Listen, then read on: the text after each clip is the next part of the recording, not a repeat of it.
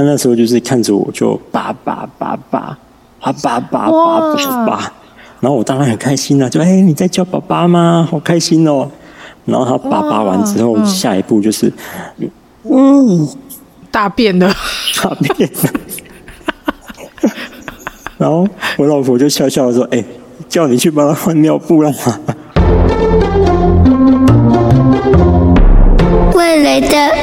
外星孩子的地球母地。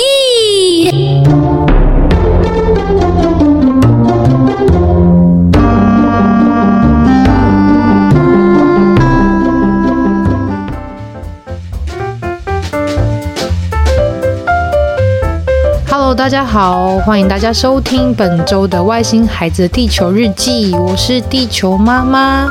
这个礼拜呢是八月八号父亲节，那父亲节的这一天呢，地球妈妈邀请了一位爸爸上节目哦。所以这个月呢不是妈妈聊天室，而是爸爸聊天室。那我们欢迎想睡的声音的尧儿爸爸。大家好，我是尧儿爸爸。我的节目《想睡的声音》。是把常出现在童书与绘本中的童话故事改编，让故事里面的角色彼此相遇，并发展出一个大家熟悉却又完全不同的故事。第一季的故事，我把杰克与魔豆的杰克丢到了绿野仙踪以及爱丽丝梦游仙境的故事里，展开了一个长达十九集的大冒险。第二季的故事开头，我把大家耳熟能详的小红帽。以及卖火柴的小女孩集合在一起，变成了卖火柴的小红帽。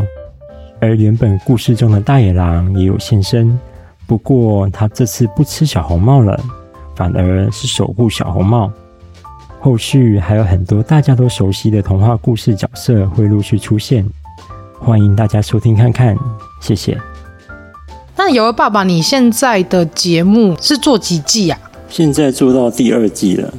第二季，所以其实你你会因为那个就是节目的每一季不一样，会有一些元素的创作嘛？例如说，可能第一季它它的统一性可能是，例如说比较偏向，比如说西方的一些故事啊，或者是在第二季的过程当中，它可能会有很多像是公主系列故事等等的，会有像这样的安排吗？还是就是很随性？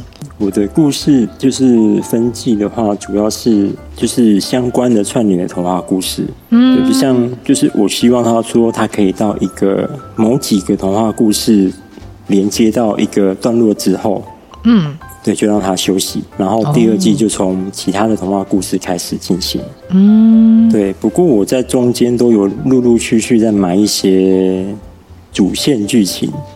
嗯，对，就是小朋友可能听不太出来啦，对，但是，哦、可能爸爸妈妈才听得出来，陪听的爸爸妈妈才听得出来。哎呦，好像有买彩蛋哦，对，有买一些东西进去，然后后面可能陆陆续续看到、听到后面之后，他就会发现，哎，好像真的有这件事，哎，嗯，对，他就会可能要回去想说，哎，那时候瑶儿爸爸好像在。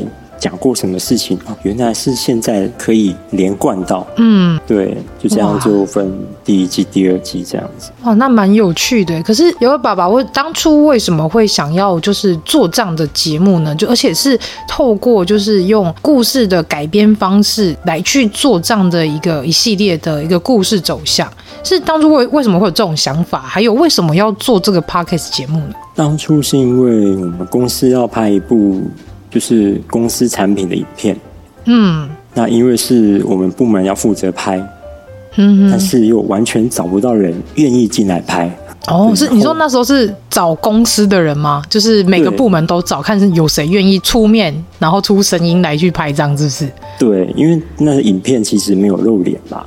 就是露着手，哦、然后介绍产品，但是就没有人要出来。哦、然后后来后来就是说啊，不然尧爸，你来，你来，你来。然后就是你了，对，就是我了。然后录完之后，就有同事就打开来听，嗯、打开来看。看完之后，他居然跟我说：“哎、欸，尧爸很适合去当深夜广播节目的主持人呢。”那时候就很疑惑，为什么是深夜？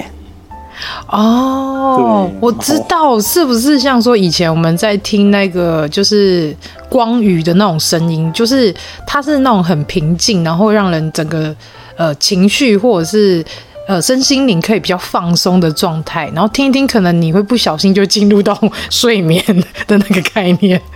对，后来就后来有去询问的哦，对，就跟地球妈妈刚刚讲的一样，他们就是说语速语速很平稳，嗯，对，然后声音也是让人家觉得很平静，嗯，然后听了会让人家觉得有一种昏昏欲睡的感觉。哦，对，然后那时候这个算是一个契机，就哦，我有记得这件事，嗯哼，对，然后那时候又遇到就是 Podcast 正热门的那一个年代，嗯，对，我就一直想试试看，说，哎，那我是不是也可以录些什么？嗯，对，不过因为真的很难找到主题，很难，真的，对，一个一般就是没有什么。因为你说主主题要说工作吗？哎，嗯，不熟悉的人其实根本听不下去啊。真的，对，要同领域的，嗯，对，那这样子的话，其实听的人就可能找不到听众。然后后来也是想了很久，嗯、又不像古癌一样有很多很多东西可以传达给大家。嗯，对，我觉得古癌真的超强，癌大真的很强，超强，那真的是呃 p a r k e s 创始界的几位大大。对，然后后来甚至想说，那我干脆就随便找一本《唐诗三百首》来念好了。这么诡异？对，反正他们都说我的声音就是会让人想睡嘛。哦，那就哦，后来又突然哎，会让人想睡耶。嗯、那。我的名称就叫做“想睡的声音”好了。哦，原来是这样。对，那内容既然是想睡，那就反正我也会讲故事给小朋友听啊。嗯，对，那不如就录个童话故事。嗯哼哼。对，然后就于是就是开始有了这个想法之后，就开始一直去想，到底要弄什么样的童话故事给小朋友听呢？对呀、啊，因为现在童话故事有好多，什么安徒生啊，然后也有像是一些什么天方夜谭啊，就是它有太多太多的那个。就不要说，就是西方国家的那一些常听的那一些经典的名著，但是其实像在东方这边有很多的一些故事，或者是有一些什么比较有趣的一些点传，在儿童界这一块，故事是分成好几种。然后你如果又想要去透过讲故事这个部分来去让小朋友们去收听的话，好像又要再动点脑筋，因为也不能全部照着念啊，对不对？对，因为。像同样一个小红帽好了，哇！嗯、你如果在 Parkes 那边搜寻小红帽，可能出来是一整页的，一整排，一整排，可能几乎每个讲故事的节目都有讲过小红帽吧？哦，对，因为它真的是非常经典中的经典。对，那那时候我也是想说，想要做点比较不一样的，就让人家听了会觉得，哎、嗯，这个故事节目。怎么跟我想象中不一样？对，怎么小红帽怪怪的？对，小红帽怎么变这样了？对，然后后来就是又想到，就是像复仇者联盟嘛，他就是把钢铁人啊、美国队长啊全部抓进来，丢在同一个串在一起。对，嗯哼，就有了一个概念，就哎，那我可以把很多故事的主角把他们串在一起啊。嗯，对，然后后来就衍生出了那个。就延伸出想睡的声音这样的故事内容。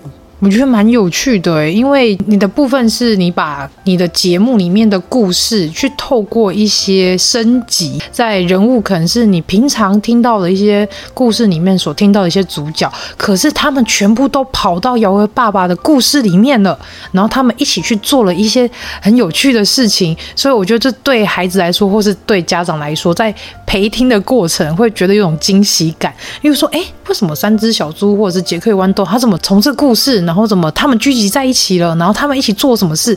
我觉得这件事情是会让听众会有一种很惊喜的感觉。应该说要花很多的时间要去把这故事全部串接在一起，也应该要花很长的一些时间跟想法，对不对？那这样子，尧儿爸爸平常在做这些创作这些故事的时候，大概灵感都来自于什么时候啊？洗澡的时候吗？哎、欸，有哦。哦，真的、哦，真的，不管上就上下班，有时候洗澡脑袋放空的时候，洗着洗着，哎、灵感来了。啊，灵感来的时候，这怎么？这时候怎么办？就呃也没办法，然后就冲出去吗？就脑袋先记起来，然后赶快处理好之后再出来写。嗯，对，骑车的时候也是一样啊。嗯，就真的先记下来，不然骑车太危险了。真的，你也没办法边骑边记，太危险了。骑起拿出小本本在那边写嘛。那你说骑起，然后停在旁边这样，然后红绿灯停着，然后赶快写，或者用手机录音这样。手机拿出来开始录这样子，这样也不行。对，也是安全第一。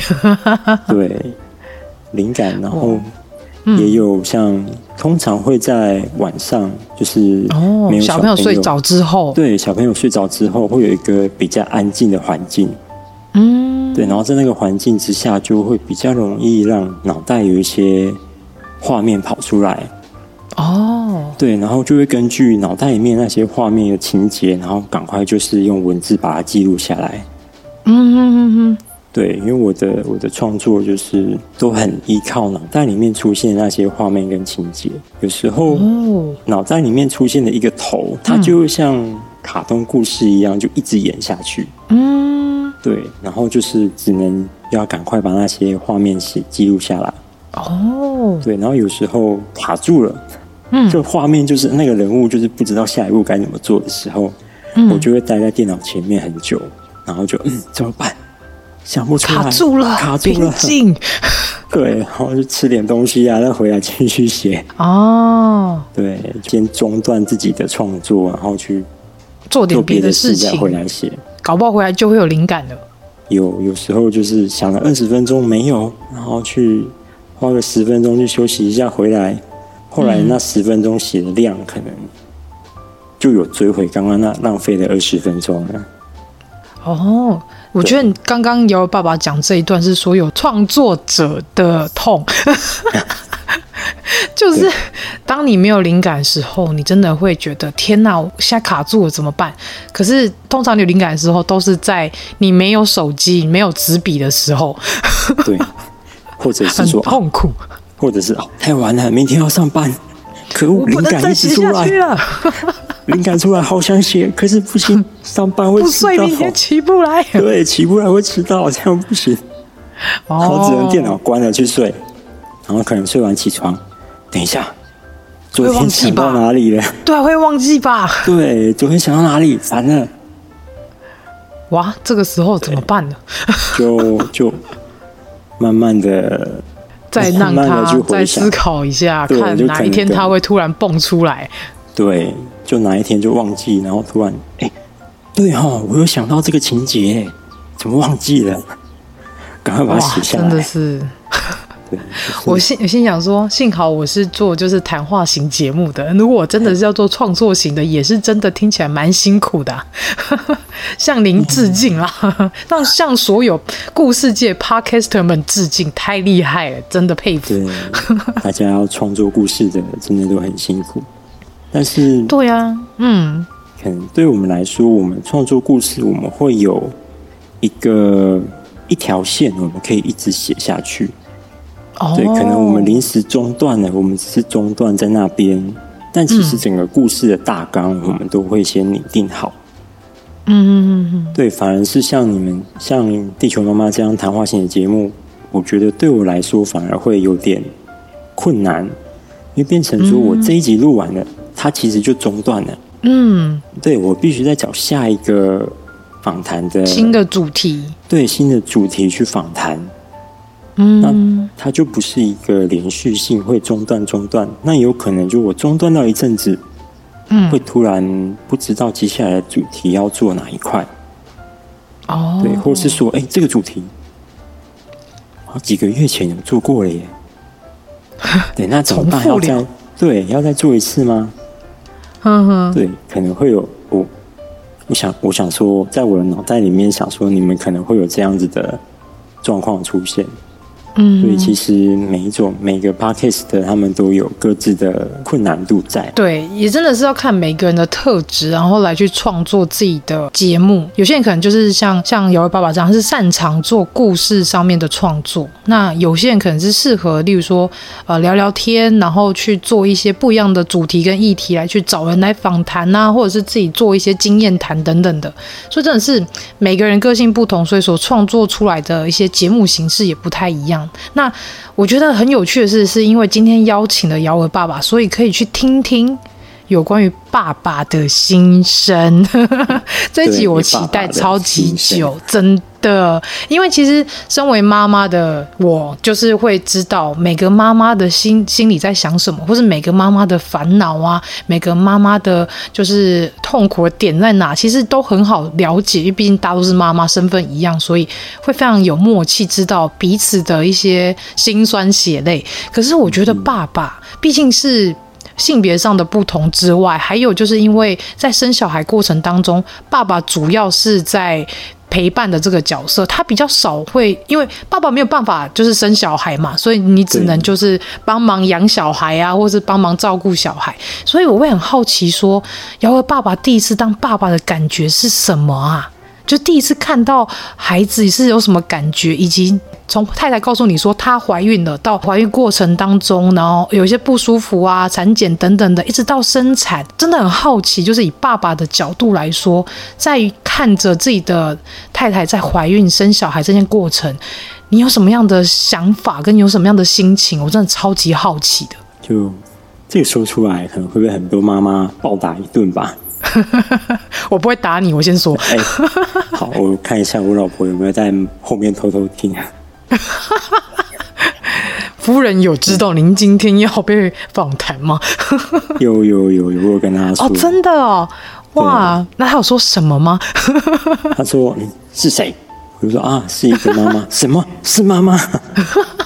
然后我说啊，没有啦，没有啦，就是 Podcast 嘛，哈哈哈哈哈哈。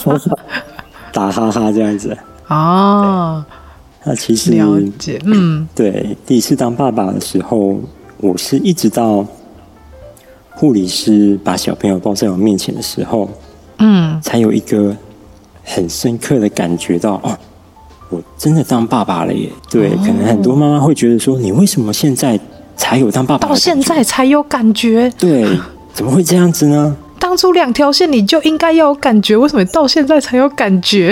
对，可是因为对爸爸来说，就觉得，嗯，老婆在怀孕的时候，她小朋友的胎动，其实我们感觉不到。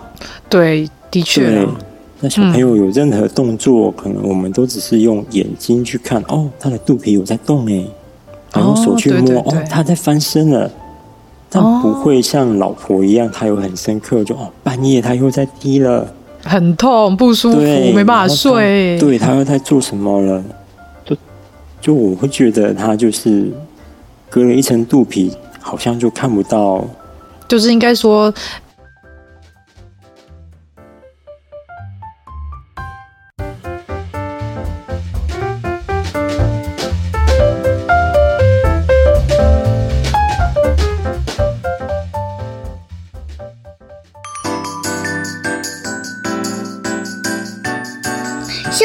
下，马上回来。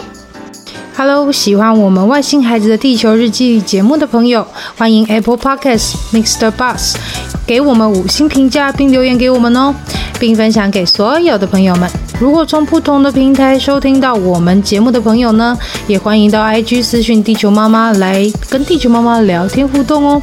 更欢迎家有特殊儿童家长，或是想认识不同特质的朋友呢，还是想跟地球妈妈一起用正能量爆棚的朋友，一起加入赖社群，搜寻地球妈妈战队就可以找到我们喽。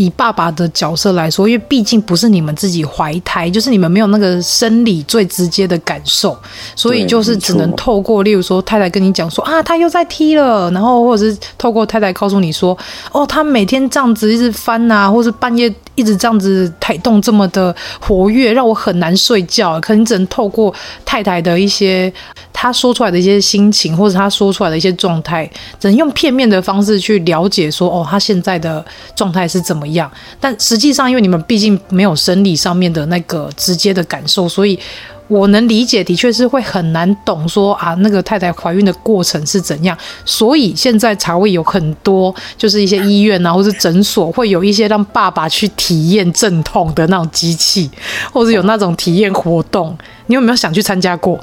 还是有太太太太有曾经告诉你说，你要不要去试试看？没有没有，我我还不知道这件事哎、欸。真的有？如果有，你会想尝试吗？如果有机会的话，嗯，我觉得可以试一下，到底他在肚子里面是什么感觉，然后到底有多痛？对，如果我老婆知道了之后，嗯，会逼你去，对，会逼我去。我那么痛，你给我去试一次，这样子，真的会，真的会，因为我也是跟地球爸爸说，你给我去试一次，给我去试。感受一下妈妈生小孩的痛，只好跟地球爸爸纠团了。好，你们两个手牵手一起去。我们后面，球爸你先去啊！你去了之后我就去啊。哎，我觉得可以哦，揪起来。对，揪起来。哦，哎，那你当初有跟你太太说过，就是像这样的一个心理的感受吗？还是你太太有没有问过你？嗯，有，我有跟她说，就是看到小朋友在哭的时候。嗯，真的才有的哇！我当爸爸了耶。对，那、哦、当然跟他讲这件事的时候，他就翻了我一个白眼嘛。就像你刚刚讲的一样，现在才有感觉啊。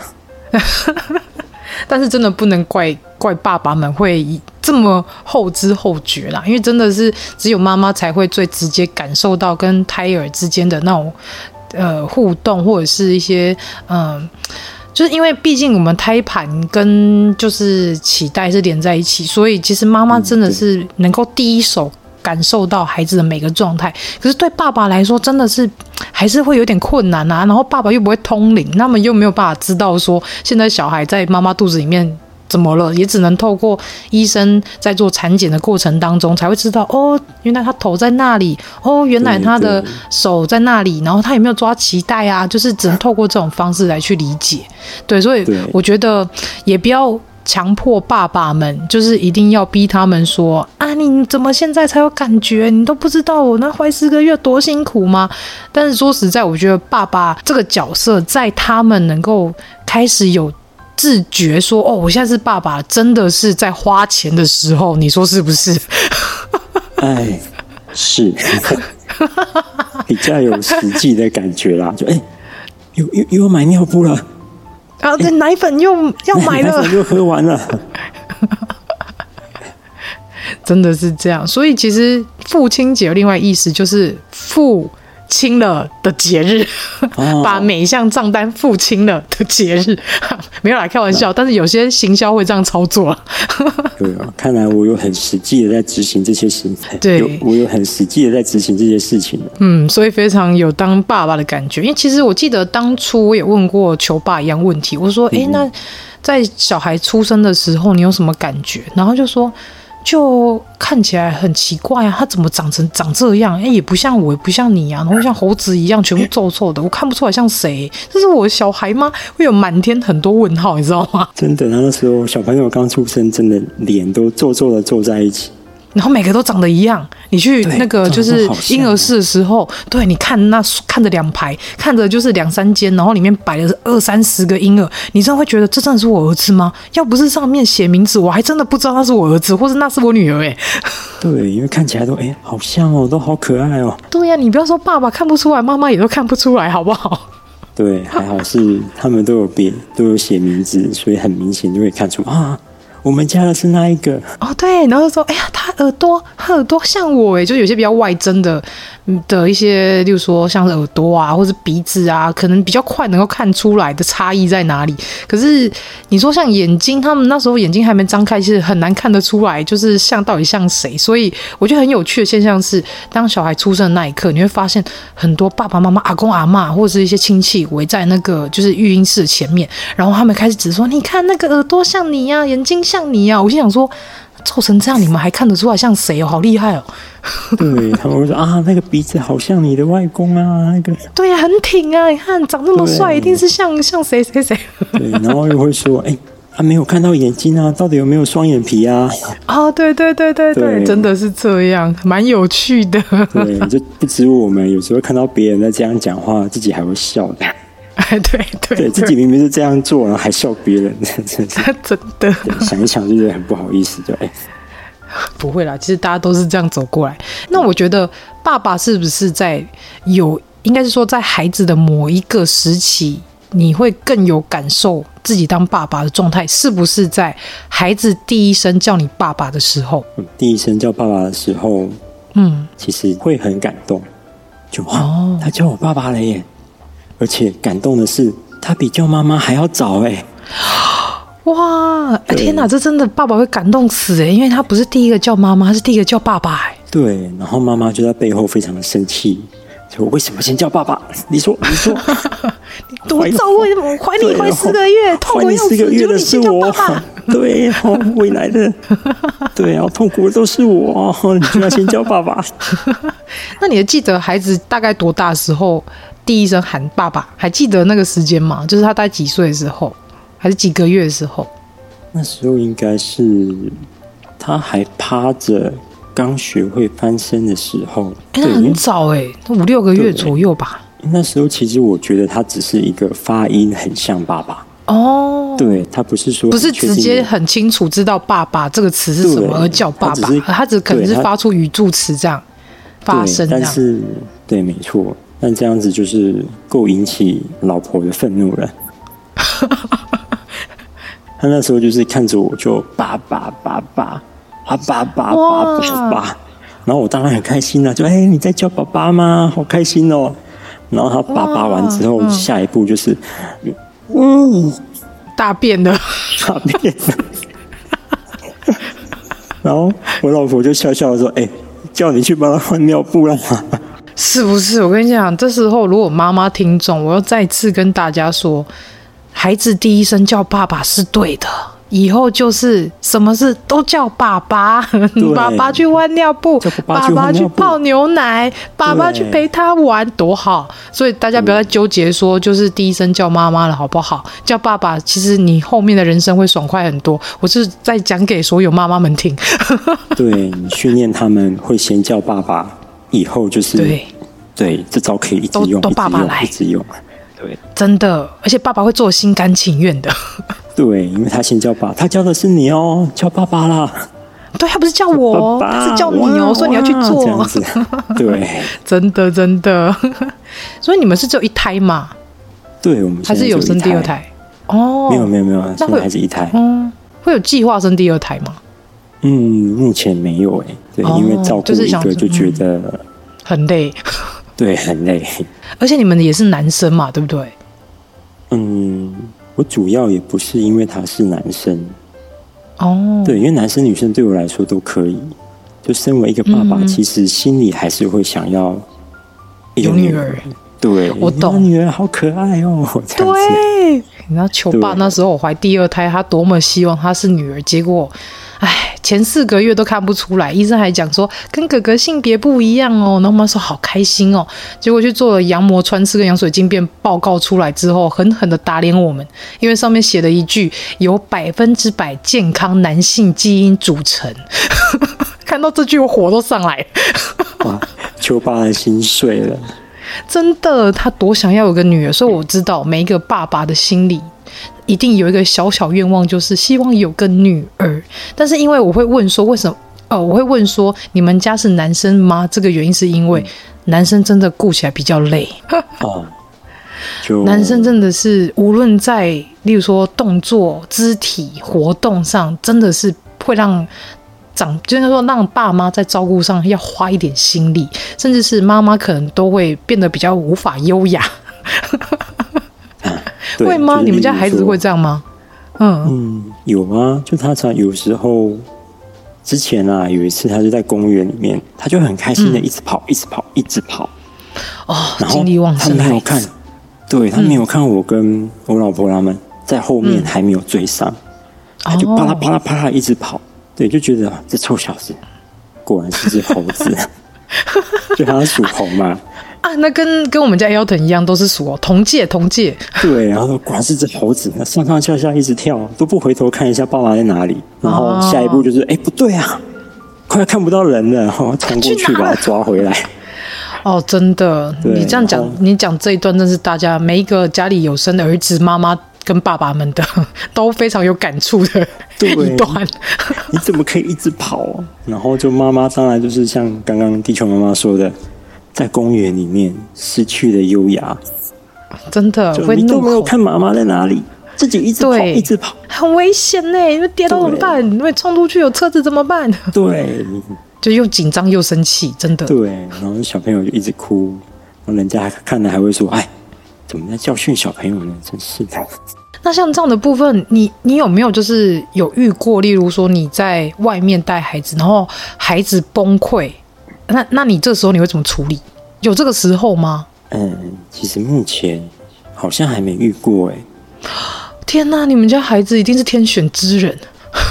我们家小朋友其实还蛮乖的，只是有时候玩到疯的时候会比较哦叫不听。嗯、但一小孩都这样，嗯，对。那一般状态下的话是还好，好好的跟他说，哦、是可以沟通的嘛。嗯哼，哼，对，他就好好的跟他说说，哎。我们再玩十五分钟，长征到三，那我们就要回家喽。嗯、那他如果他如果跟我们说好，他长征到三的时候，他真的就跟我们回家了。好棒哦！对这一点，我就觉得，哎，怎么跟其他孩子不一样？我们家不行，跟他 小朋友好像有点不太一样。为什么他们就？因为我我预想就是他们会跟其他小朋友一样、嗯、啊，我还要玩，我还要玩，对对，再玩一下下嘛，然后就开始哭闹。然后当我们就说：“哎、嗯，回家喽！”他就：“哦，好吧。”然后就跟我们走了。然后就我就嗯，哎哎，好，怎么那么好？赶快回家，赶快回家，趁现在还没有回心转意的时候，对对，赶快把他带走带走。对对对。哦好棒哦！所以其实你在教育孩子这一块，你是有去买一些书来看吗？还是你有上网去找一些，比如说有些亲职教养的专家的一些专栏来看，有吗？还是说你们就是按照自己的想法，然后就这样带孩子？教育小朋友的部分的话，我其实有订阅那个信宜的电子报。哦，对，我也有。信宜的，嗯，对，我觉得信宜的电子报真的很棒。很棒，他帮一个等于是帮一个新手爸爸妈妈，会在一个你完全不知道现在小朋友发展到什么程度的时候，然后告诉你，哎、小朋友几个月喽，他们接下来会有什么样的想法，嗯、什么样的概念？哦，然后看完之后就知道，里程碑什么？呵呵对，然后看完就知道，哎、欸，原来现在我们要训练他的小肌肉、大肌肉，好，要给他一些什么东西去玩。然后我们才会比较知道，现在买玩具的方向要朝哪方向买，可能买积木啊，嗯、让他叠叠叠，训练他的手部肌肉跟平衡之类的。嗯，对，我觉得那个信谊电子报真的非常推荐大家订起来。对 对，订起来。而且它是免费的，free。对对，而且它当你设定好小朋友的出生年月日之后，它每个礼拜就会根据小朋友的。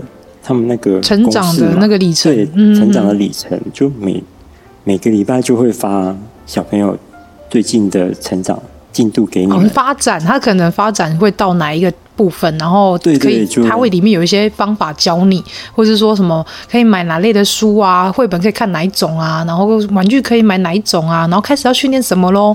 我觉得信信宜这一块真的做得蛮好，而且他们家的绘本都真的是蛮多元化的。例如说，他们有一些品格教育啊，然后也有像是一些什么情绪啊，很多各各种方面的。我觉得信宜真的是蛮好的。嗯，对对对，求叶配没有啊？求业配，哎，信宜快来求妈这边叶配哦！耶、yeah! 真的哎，我觉得你讲了一个。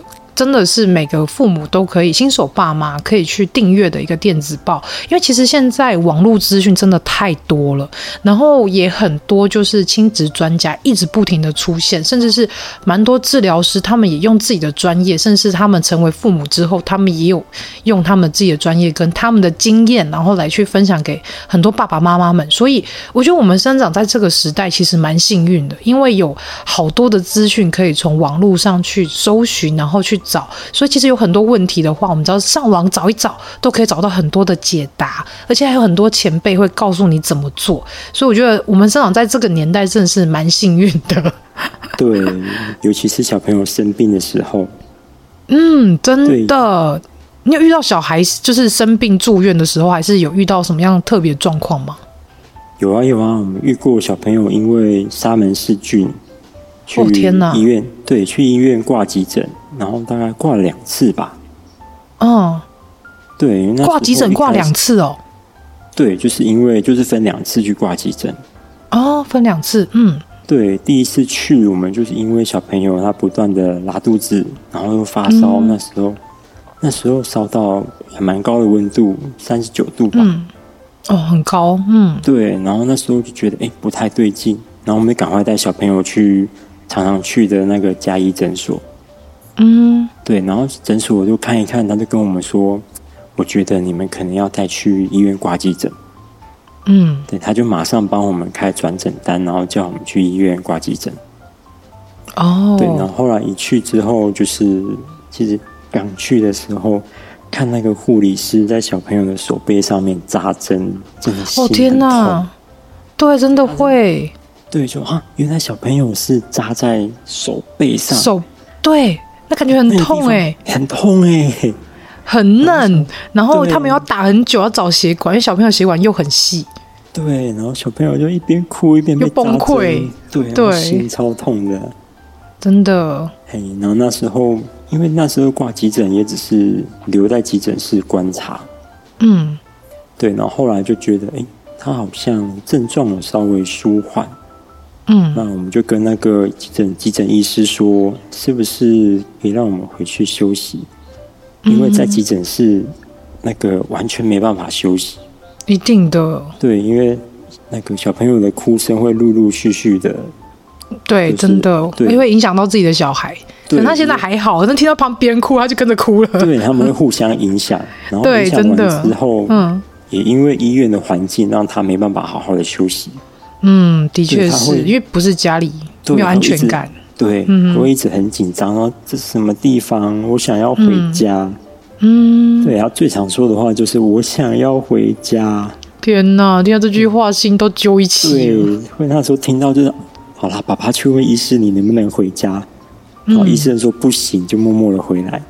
医生说不行，啊、然后又开始哭。哇，真的耶！我觉得真的遇到孩子住院这个时候，父母真的是身心俱疲。我觉得身心俱疲的部分是你的身体劳累，是因为你要在这样的环境下，因为孩子一定会更紧张，然后他们可能的状态会更不好，例如说崩溃啊，可能是会起来呃一直哭闹啊，或者是乱打乱扯他的点滴线等等的，所以。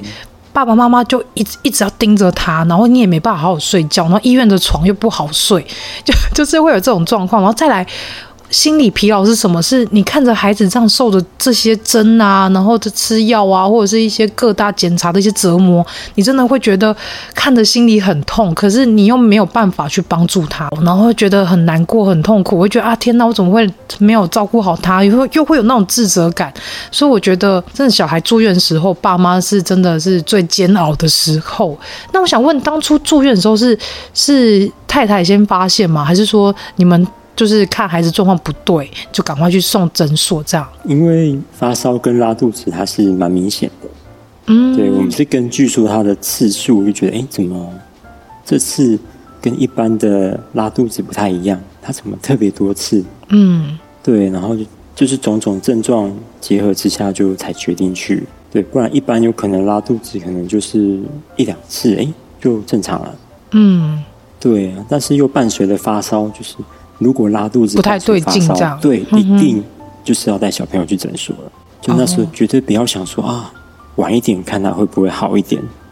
嗯，不行不行，只要这两个症状同时出现，我觉得就是马上赶快挂急诊。对，你可以先不用去急诊，但你一定要先去你你的那个小儿科诊所。咨询，嗯、对，医师会给你很正确的判断说，啊，你要赶快去，或是说，嗯，嗯，你这个应该只是肠胃炎。嗯哼，对，那时候是还好，那个医生有跟我们说，赶快去，赶快去。嗯，对，然后甚至后来，嗯、我们在从第一次从急诊室回来之后，嗯、后来他又复发，对，烧又开始，哦、对，烧又烧上去了，然后又开始拉肚子，然后我们当然又去先找小儿科医生。然后还有看了看，就说、嗯、不行不行，你这个症状很奇怪，还是要再去。对，嗯、这症状一定有症状，你要赶快去。然后等到我们第二次去大医院的时候，嗯、他才跟我们说：“哎、嗯，上次有帮你们小朋友做检体，那、嗯啊、你们今天来刚好检体报告出来了哦，是沙门氏菌。嗯”然后我们就哈，原来最难处理的一个菌，对，原来是沙门氏菌。然后那时候才赶快。找资料说啊，什么是沙门氏菌？嗯，原来它其实对大人影响不大，大人对对小孩很明显，嗯，对大人可能就一两次拉肚子就结束了。那小朋友的话，严重就是需要吃抗生素，对对，去对抗那个沙门氏菌。然后后来就是确定之后，我们就赶快办理住院手续，然后就住进那个儿童病房。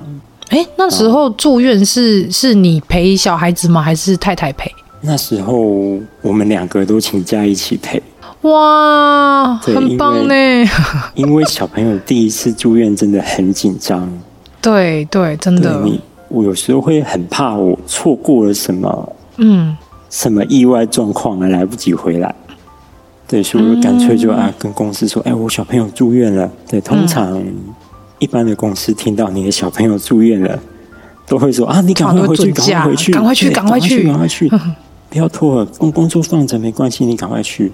对，然后那时候真的还好，是我跟我老婆两个人都有请假，真的。对，因为儿童病房它有一个规定，就是一定要有人在对病房里面陪小朋友，没错。对，你不能说啊，把小朋友丢在病房，自己出去买东西吃。对，不行不行，不行，这样太危险。你也不能把小朋友带出病房。没错。对，那就变成说 他点滴怎么办？对，然后就变成说，如果只有一个人啊，当你嗯午餐吃完了，嗯、晚餐怎么办？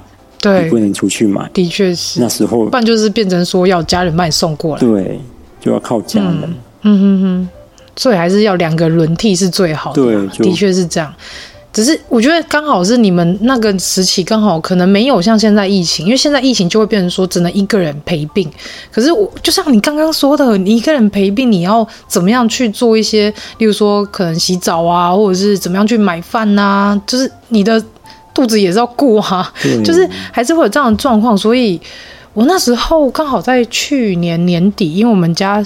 老二他住院，嗯嗯、所以我那时候有很深刻体会到，就是疫情关系，你只有一个人可以顾的时候，真的只能依赖就是家人帮你从家里带一些东西过来，或者是可能这时候你就只能拜托外面的护理师帮忙看一下，然后你赶快去处理，然后赶快回来，这样对，就变成。要变成这样，可是我觉得刚刚这样听起来，就是你在照顾孩子上面，尤其在住院这一块，或者是在小孩身体的状况上面，嗯、我有发现哦，你是一个非常的细心的爸爸。嗯、因为我发现，就是你会去找一些资料，甚至是你会因为孩子的状况，然后你会跟着很紧张，然后也会就是想要说啊，跟跟太太一起分工合作，然后一起就是照顾自己的孩子。所以我觉得在这边也是刚好要证明给一些妈妈们听，真的有时候不要觉得说爸爸好像在孩子生病的时候都不要不紧。其实我相信每个爸爸在听到自己孩子生病或是有一些很紧急状况时候，大家还是会很紧张。只是有些爸爸他可能不擅长表达，或者是他不知道怎么处理，所以他可能会愣在那边。可是我相信这时候爸爸的心里一定也是非常紧张，所以他才会不知所措。所以我觉得这时候也是。很需要跟每个妈妈们说，有时候不要误会自己的老公，有时候多问几句，可能问他说：“怎么？你现在是不是很紧张？还是你现在不知道怎么处理？”那没关系，我们就是一起问医生怎么办。当妈妈这个角色，有时候顾孩子顾久，你可能会忽略掉你先生的感受，或是忽略掉你先生的心情。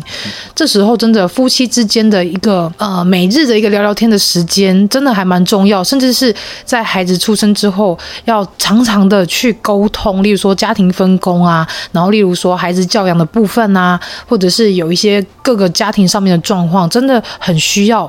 两个人说出来，一起去沟通，所以有时候也是要跟呃妈妈们说，当有事情发生，不要埋头苦干，一直做，然后一直抱怨先生怎么不帮忙。有时候真的也是因为我们没有说出来，所以先生不知道发生什么事，他也不知道怎么帮。